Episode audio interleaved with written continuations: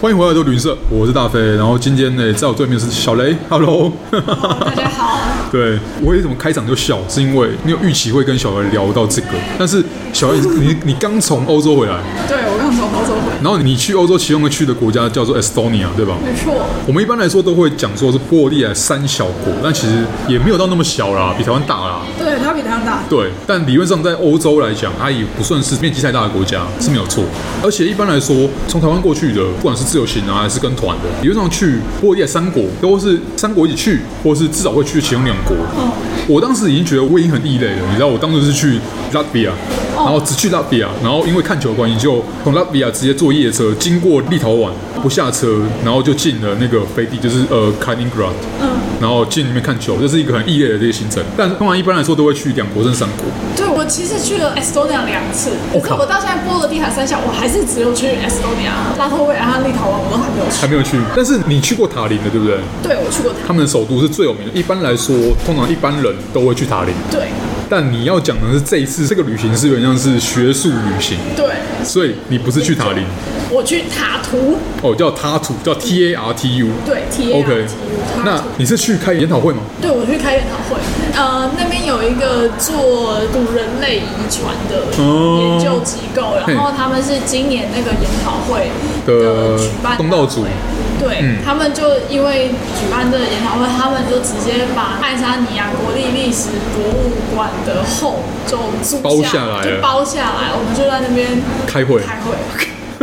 OK，所以在那段时间就这个馆就反正就是给你们就对了。呃，它还是有开放参观，但是开会的那个 section 就围起来，然哦后我们就在那边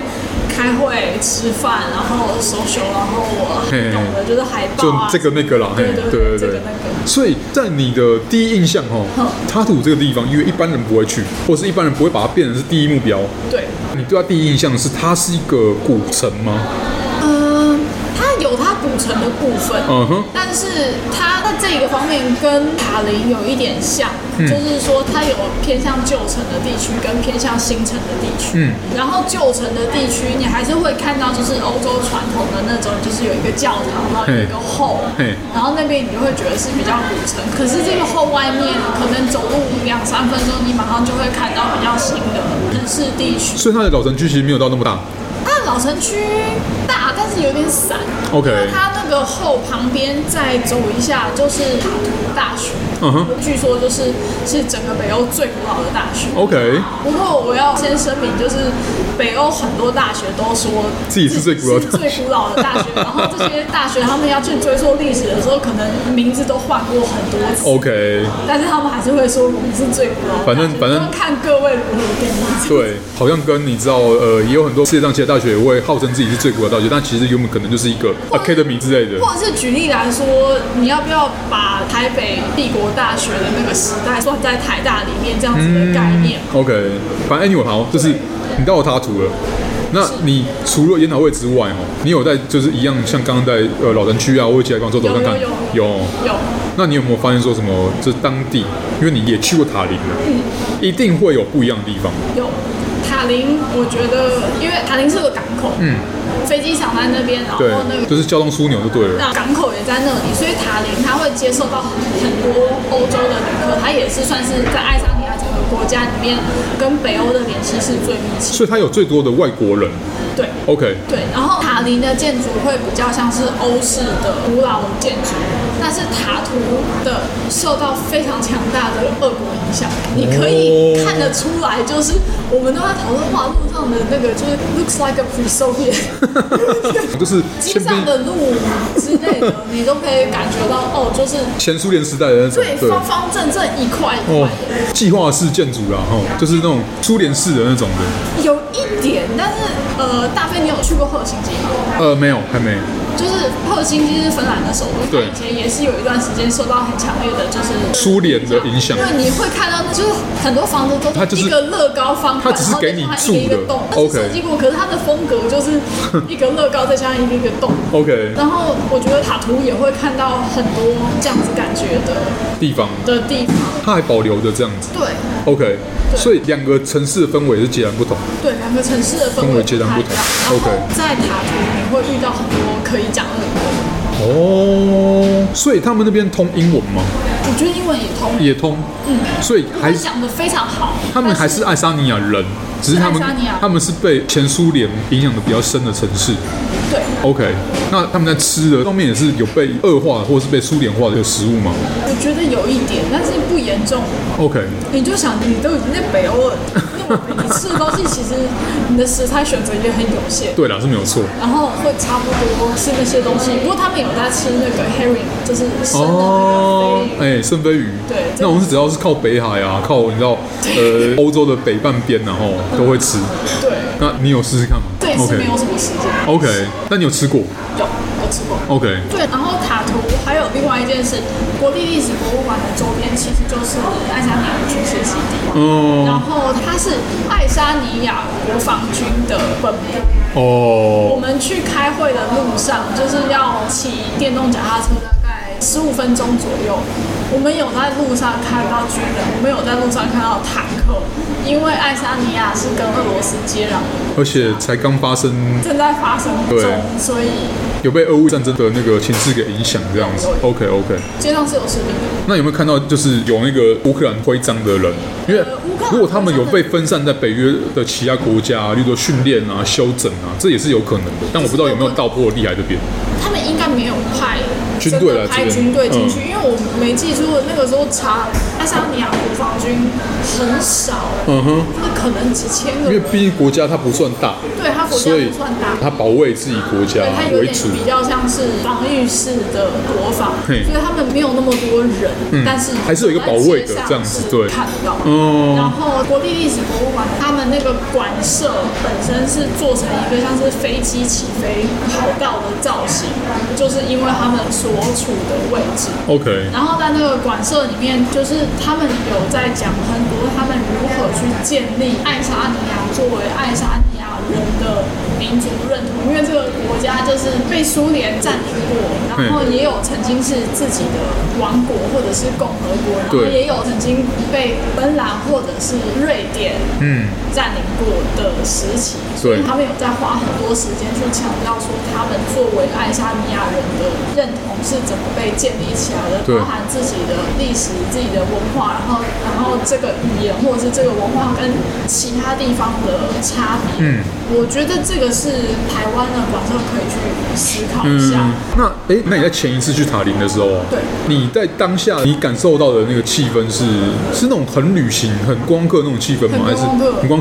啊，连我我听到很多人讲说塔林很漂亮，然后是很多那种像城堡式的建筑啊，然后很梦幻。我觉得还好，还好哦，OK 我觉得还好。我当时觉得比较有趣的是，因为我那一次去塔林，我是从赫尔辛基坐游轮去， OK，然后对芬兰人来说，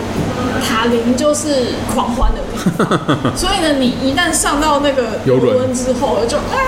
大家都所以原本这形态的这芬兰人瞬间就会变另外形态，就变狂欢模式这样。对，就变成狂欢模 式。然后你狂欢模式完到那边，然后我当时刚下船，我嘿就想说奇怪，为什么一下船还有在船上就是大量到处都在卖酒，而且还不是那种一般七百五十 CC 的那种，是不是在那买个便宜就那种一升的？对，我就知道，因为我之前就有看过，你知道，在多年前啊，有个新闻很有名，就是我忘了是哪国家哪国，反正就是三国之中其中两国哦的民众，因为我忘了是其中一国开始征收那个呃酒税，所以他们会跑去边境去买便宜的酒，因为反正在欧盟里面都不用签证了哦。所以对现在这个状况，我这样听起来好像还是就是蛮类似的哦贴，近对。可是当时看到的时候是觉得有点夸张，因为我是当天来回的嘿，船下午回去的时候呢，就是除了人看起来醉醺醺的之外，然后我就发现每一个人都大箱小箱，都带酒吗？不是我们台湾人拿免税品的那个大箱小箱，他们是用那个推渔货的旗的推车拿的大箱小箱，真的那个箱子是从地板就是一路到天花板那么多，你还以为到了足地市场，那、其实里面装的是酒。全部都是酒。然后我那个时候有芬兰人同事嗯，我就跟他讲说，我从赫尔辛基去塔林，然后我就看到这些这些现象，他就说，哦，因为在芬兰的法律规定，每一个人去塔林的时候可以买自己要使用一年份的酒。然后我说：“那你们有定义一年份的酒是多少吗？多少？”他说：“没有，没有自啊由行者。”，对啊，所以就从地板到天花板。看你的这一年是想要醉醺醺的一年呢，还是想要比较有清醒的一年这样？对，然后他们也说，就是芬兰人要办婚礼的时 候，就会趁着要办婚礼这个时机，就一群人去狂欢塔林。要喝，对，喝就到是他挂，们的那个单身派对，然后单身派对办完，嗯然后再推着一大堆酒就回去回芬兰。他们需要一个办婚礼动机跟借口。OK，然后完成这个哦，这个原来是行军式的，对酒精行军。 酒精 是而且你在各位听众要注意一下，就是小雷吼是带过英国人，所以当他觉得这群人哦，这群芬兰人夸张的都已经很很夸张，就代表说已经是一个一真个的是 level，真的很夸张。因为当我们见识到英国人之后，英国人也是一堆醉汉，而且从白天就开始喝了，那连这种地方都可以超越英国式的，我觉但得 是。英国喝的蛮醉的，他们没有那么高的酒税逼迫着对，那是一必须个要去为喝而喝打一份。 对 ，OK，所以变成说好，那爱沙尼亚还有另外一个身份就是充当其他国家的酒仓。没错， OK，但是除了这之外哦，我们要再讲回来，那你除了你的看到的景啊，你看到不同城市，然后看到这酒跟食物的分别，嗯因为我们都知道说爱沙尼亚在对外的形象是一个科技大国。对。那你有没有发现说他们有没有什么呃特别科技进步的有地有方？有，我这真的哦次去开会在那个爱沙尼亚的国立博物馆，嘿，要讲回来，对我们有去参加他们那种带的 tour，嘿，该的 tour，然后你拿的票里面是买了一个景点，然后他们所有博物馆里面的展板嗯，都是 pad，哦，都是一个一个看然后没有在给你什么一拉展的啦，吼，对，然后你那个晶片是当时你买票的时候，那个票务他会看你来自哪里，他就帮你选好。哦然后呢，你拿着那张票嘿去触控不同的配展板的 pad，就会直接变成你的 语言 对，哦，OK，这个好。我觉得超级厉害的没。有，这个是很实用，因为如果大家有去参加过研讨会的话，就发现说商谈会，呃，你会看到很多不同的资料，然后看到大量的简报，这个简报那个简报，然后这个资料那个资料，但是最后大部分人的形态是英文，它有些时候并不是那么友善。就是我拿到的也还是英文的。英文，OK 那导览人员他说，他们目前能够支援的语言版本不多，爱沙尼亚文、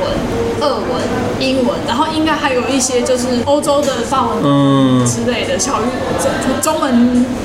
还没有嘿。但是我觉得他的这个设计已经很厉害了啦非常厉害。嗯，那你们发现说，其他就是，例如说他们在呃日常生活中，你看过的城市跟地方，嗯，像你如果搭公共运输工具，你有发现说特别科技吗？还是还好，他们有 U bike，然后他们跟台湾的一样好用吗？比台湾的好用，因为他们的那个 U bike 是电子启动，所以它可以帮你爬坡。哦，OK，是车比较好，对，车比较好。 OK 然后他们的那个 U Bike 也是一样，就是用 A P P 一起呃动。嗯哼然后因为我们这次参加的研讨会，帮所有的参加人员就是谈了一个爱沙尼亚 U Bike 的 coupon，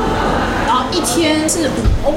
嗯。然后我们是 coupon，所以就免费。然后你就用那个车，你就可去以骑到任何地方这样。对，可以骑到很多地方。 OK，然后他们也是一样，就是好像每半个小时还是一个小时要换一个，要换一个车，嗯哼，OK，那听起来很友善的。蛮友善的。对，那你对于当地人，就是爱沙尼亚人英文会通。 ，OK，不一定讲得很好，但是他们是听得懂的，听得懂，然后也愿意跟你讲英文的，OK，You 不会像有一些国家就是 know who，然后想要凑，想要凑那些国家哦，来，我你没有我要没有讲出来，我讲没有出来我没有，OK OK，就是就听到你讲英文会自动闪避之类嗯的，他们会愿意跟你讲。不过他们本身这个国家里面，通常最常出现的，除了爱沙尼亚文之外，就是俄俄文那他们用的芬呃，兰也有很多人会讲芬兰文 OK，所以因为地利的关系，就是离他们比较近嘛。对。哦，这样听起来好像是一个